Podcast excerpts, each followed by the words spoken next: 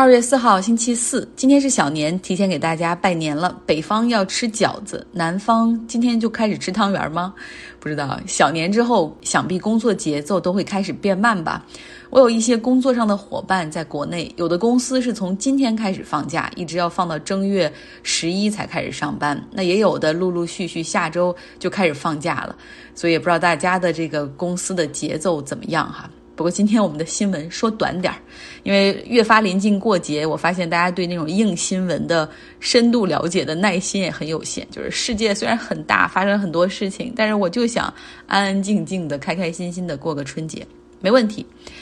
今天，全球最知名的咨询公司麦肯锡啊，和美国的四十七个州的检察官达成了庭外和解，同意交五点七三亿美元的和解金，用于对鸦片类药物带来危机中的受害者进行赔偿。这笔和解金中会有四点七八亿美元用于支付各州的戒毒项目和成瘾项目的治疗。这个 opioid crisis，鸦片类的止疼药物所带来的这场危机。如果大家还记得的话，以普渡药业为首的止疼药公司推出了含有鸦片类的奥司康定的这个含量的强效止疼药，而且还声称不会上瘾，怎么怎么样？他们通过对医生的强营销，影响后者加大对慢性疼痛的这种处方药的开药量，最终导致美国的很多人成瘾，哈，造成了很多家庭的悲剧。在一九九九年到二零一八年这些年间，总共造成了四十五万人死于 over doses，也就是那种用药过量的死亡。普渡药业认罪之前是给了八十三亿美元赔偿和解，同时他也宣告破产，意思就是没有钱可以再赔了。那么咨询公司麦肯锡在这中间到底扮演着什么角色呢？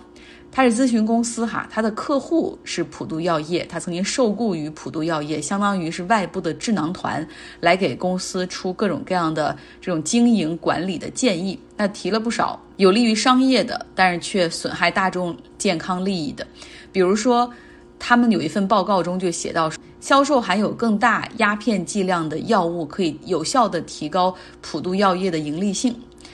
不过对此呢，麦肯锡不认为自己应该负任何责任，哈，也不认为自己有错。但是呢，出于保护公司品牌和名誉，然后同意和解，你觉得可笑吗？如果你真的认为自己没错的话，为什么不打官司，而选择愿意交五点多亿美元的这种庭外和解金？麦肯锡的一位前合伙人就是说，咨询公司他一般在出这个咨询报告的时候会给出建议啊，recommendation。和这家客户最终所采取的这种行动，也就是 action 之间，通常是有防火墙的。所以数十年来，呃，咨询公司一直利用这种特殊结构的设计，以及合同中的以及报告中的一些措辞的阐述，有一个每一个报告开头都有一个 disclaimer，一个法律方面的陈述来规避风险。所以，比如说在安然集团倒闭啊，其实麦肯锡在中间也给他出了不少主意。但是安然集团的倒闭和包括这个账务造假等等，麦肯锡也没有被牵连其中。那又因为咨询公司和客户之间都签有保密协议，他们不能够向第三方来提供任何信息，所以避免了很多的法律纠纷。不过呢，在鸦片药物带来的成瘾危机中，那普渡药业他是认罪了，然后同时他提供了大量的资料。如今他已经宣布破产了，就是一分钱也再抠不出来了，所以检察官们就只能向他昔日的智囊，就是曾经收过普渡药业不少钱的麦肯锡来下手。检察官掌握了一份麦肯锡曾经写给普渡药业的报告中，哈，这个麦肯锡预测说，如果可以增加药物中的奥司康定含量，也就是这个鸦片类东西的含量的话，那么普渡药业每年的营收将增加四亿美元。另外呢，当有孩子的母亲用药过量死亡这种负面新闻之后，麦肯锡还帮助普渡药业这个出这种解决方案来做危机公关。他们还给普渡药业出主意，就是说如何来游说。啊，零售药店像 CVS、Walgreen 这些卖药的这种药房，让他们怎么样去增加止疼药的处方？在二零一八年意识到普渡药业这个 opioid crisis 是一个大危机，然后丑闻很可能会引火上身之后，麦肯锡的北美地区合伙人就开始主导销毁项目资料和存档。所以你说麦肯锡他们真的觉得自己没错吗？上一次有咨询公司因为所在行业和客户遭到起诉，还是发生在烟草行业哈，成为被告。好，既然说到跟医疗健康有关，我们就来继续关注数字时代的医疗健康。昨天呢，身在伦敦的战才给我们分享了苹果公司在医疗健康领域的深度布局。比如说手表哈，它是一种传感器，可以收集心跳、血压、运动，甚至更高级的这个 iWatch 还可以帮忙监控心脏的一些跳动情况、房颤、早搏等等。那无线耳机也是另外一种穿戴设备的数据采集，更高级的甚至有助听器这样的功能。而最终这些设备会把他们所收集的数据传导到这个手机终端，然后来进行分析。那么这些大量的用户数据信息，那他们会有三个平台分别对接用户、研究者。就是做科研的医疗机构的研究人员，然后另外还有一部分是程序的开发者，就是做 App 的这些人。那我们今天来继续听战才讲苹果公司。苹果正在将日常健康和医疗数据融合在一起，使用户能够高频度的参与自己的健康管理，同时在用户、医疗机构和开发者三者之间搭建了一个健康数据平台，改变了健康产业与用户的交互方式。苹果的 Health Kit 集成了人们日常关注的运动、正念、营养和睡眠板块，并通过开放接口接入三方数据，如通过 Calm、Headspace 导入正念数据，通过一些健康软件、运动软件，像咕咚导入运动数据，以及通过一些记录卡路里的软件导入膳食卡路里数据。还有像 Sleep Cycle 这样的睡眠管理软件导入睡眠数据，而 Research Kit 可以为医疗科研人员进行大规模研究提供支持。Research Kit 是一套面向医疗研究机构的软件架构，可以用于开发各种 App，帮助研究机构、医院、药企的研究人员收集针对帕金森、糖尿病、心血管、哮喘。乳腺癌、自闭症、癫痫、脑震荡、黑色素瘤、产后抑郁、睡眠健康等多样化的医疗数据。ResearchKit 不仅简化了研究招募过程，形成规模更大的研究群体，还能基于智能手机的特性进行长期跟踪调查和实时数据反馈。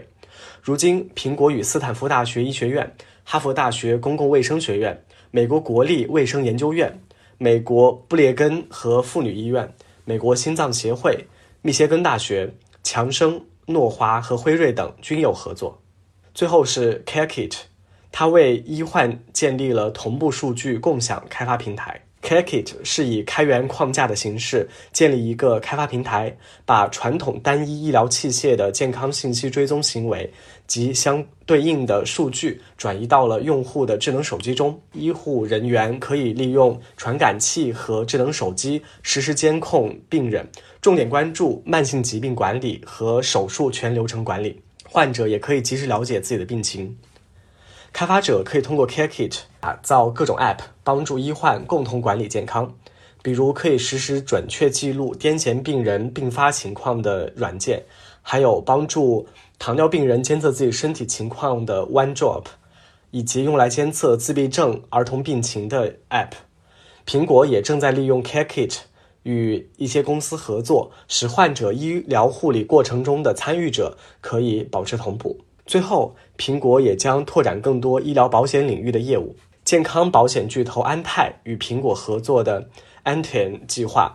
提供如礼品卡和苹果手表等基于个性化目标的奖励，以鼓励保险客户的健康行为。还有医疗保险公司为会员提高高达一百五十美元的 Apple Watch 补贴，以及将 Apple Watch 列入到其激励计划中。达到日常运动目标的用户则可以获得收益或设备奖励。与医疗保险方合作，可以使苹果的产品销售。提供更大的增长动力，同时医保潜在客户也会被数字健康技术所吸引，实现双赢。苹果利用不断完善的硬件设备生态系统，获取更多关注个人健康的用户，广泛的用户基础又让医疗健康机构能够利用其用户群进行大规模研究。而随着合作的医疗健康机构越多，苹果健康生态体系对用户的吸引力就越大。伴随着这个良性循环，苹果就能在相关标准之下收集到更多的用户个人健康数据，通过各项健康指标的监测，切入医疗的核心环节。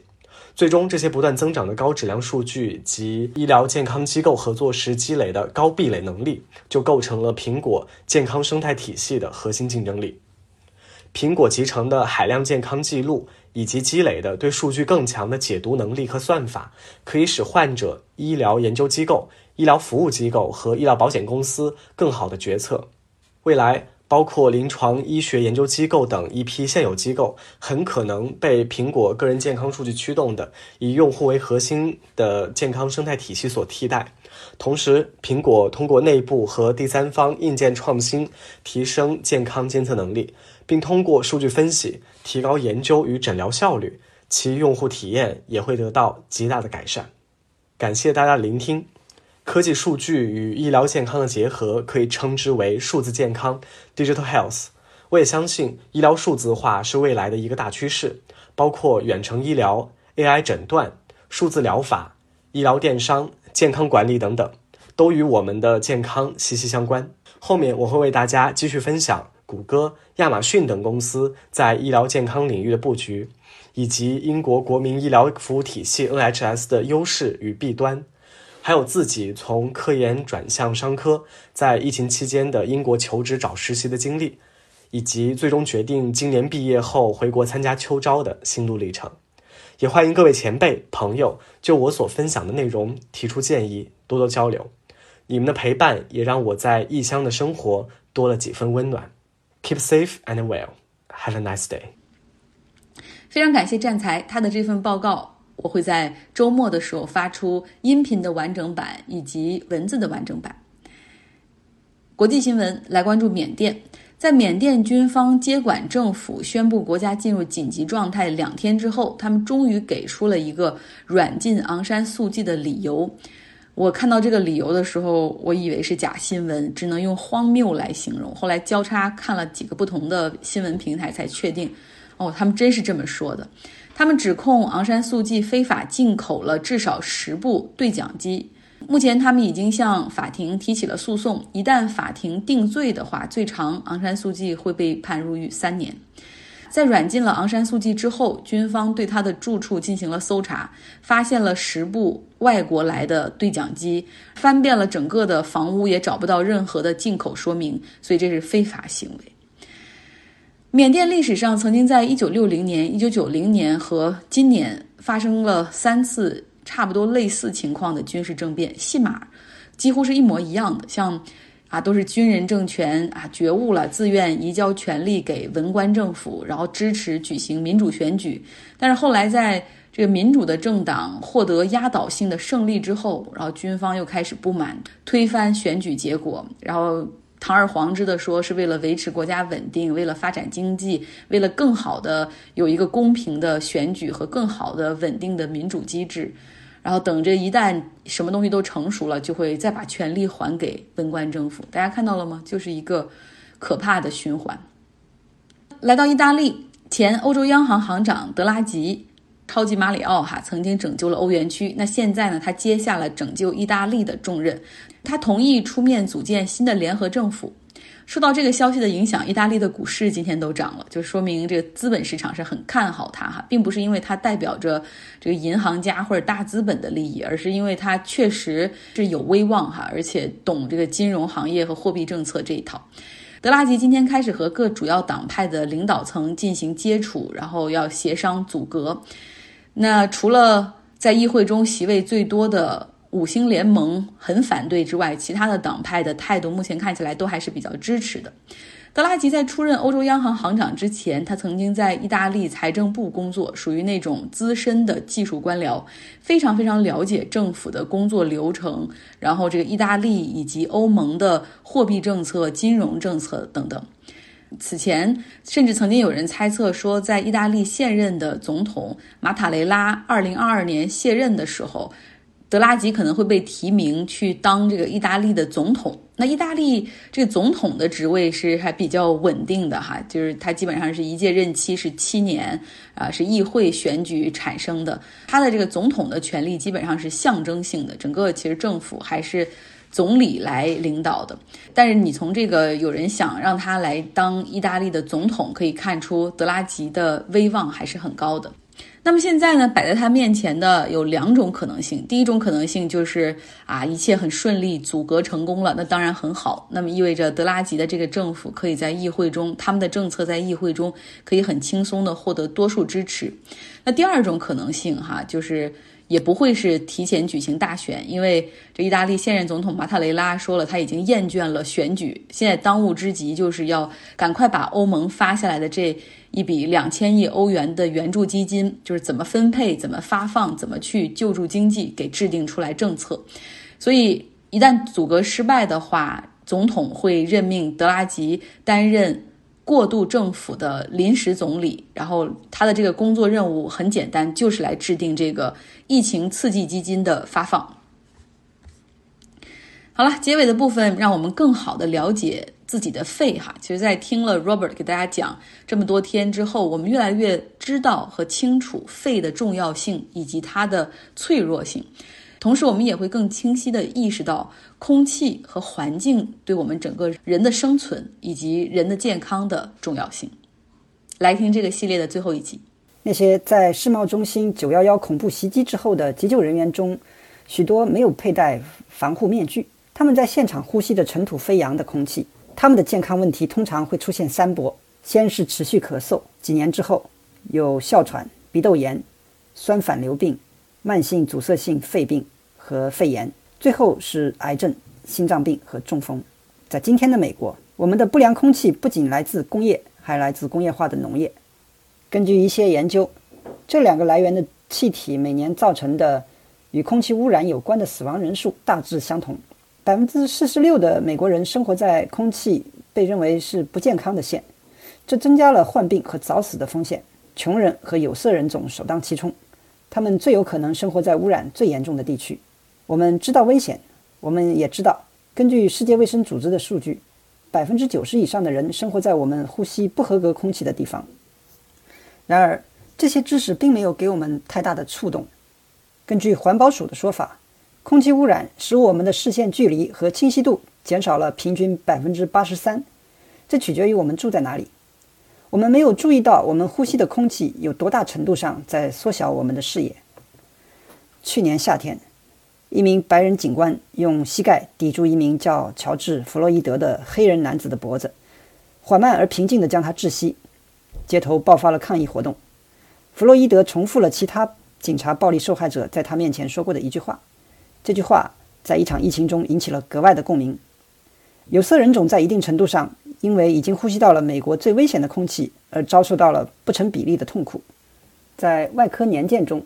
宾夕法尼亚州的一位黑人外科医生桑福德·罗伯茨写道：“当外面的抗议者高呼‘我喘不过气来’时，病房里的病人也正在喘着粗气。这种场面令人震惊和窒息。”大气圈可能是一个公共空间，但它的风险并不是平均分配的。有很多关于2020年的残酷的笑话，说这是多么可怕的一年，它就像是我们的克星。一开始是澳大利亚的火灾，导致数不清的动物窒息死亡，人们咳嗽着逃入湖中。然后出来一则消息，说不明原因的肺炎正在中国的武汉传播。随着时间的推移。地球大气层中气体的不平衡，导致了历史上最活跃的飓风季节。一些地方的降雨量创下了历史记录，而另一些地方的干旱正是雪上加霜。在巴西，雨林和湿地被烧毁。这一连串无情的消息告诉我们，共享的空气无法远离。在美国的西海岸，野火卷走了数千英里的树木、房屋和生命。你可以开车好几个小时，除了烟雾，什么也看不见。烟雾把通常明媚的夏日天空变成了令人不安的橙色和灰色，空气变得有毒，这是另一个残酷的笑话。在外面呼吸是不安全的，因为有烟雾；但是在里面呼吸也是不安全的，因为有疫情。空气从来没有像现在这样与人们休戚与共，我们承接它的器官也从来没有像现在这样脆弱。非常感谢 Robert，这个系列的完整版也会在周末给大家呈现。好了，今天的节目就是这样，希望大家有一个愉快的小年。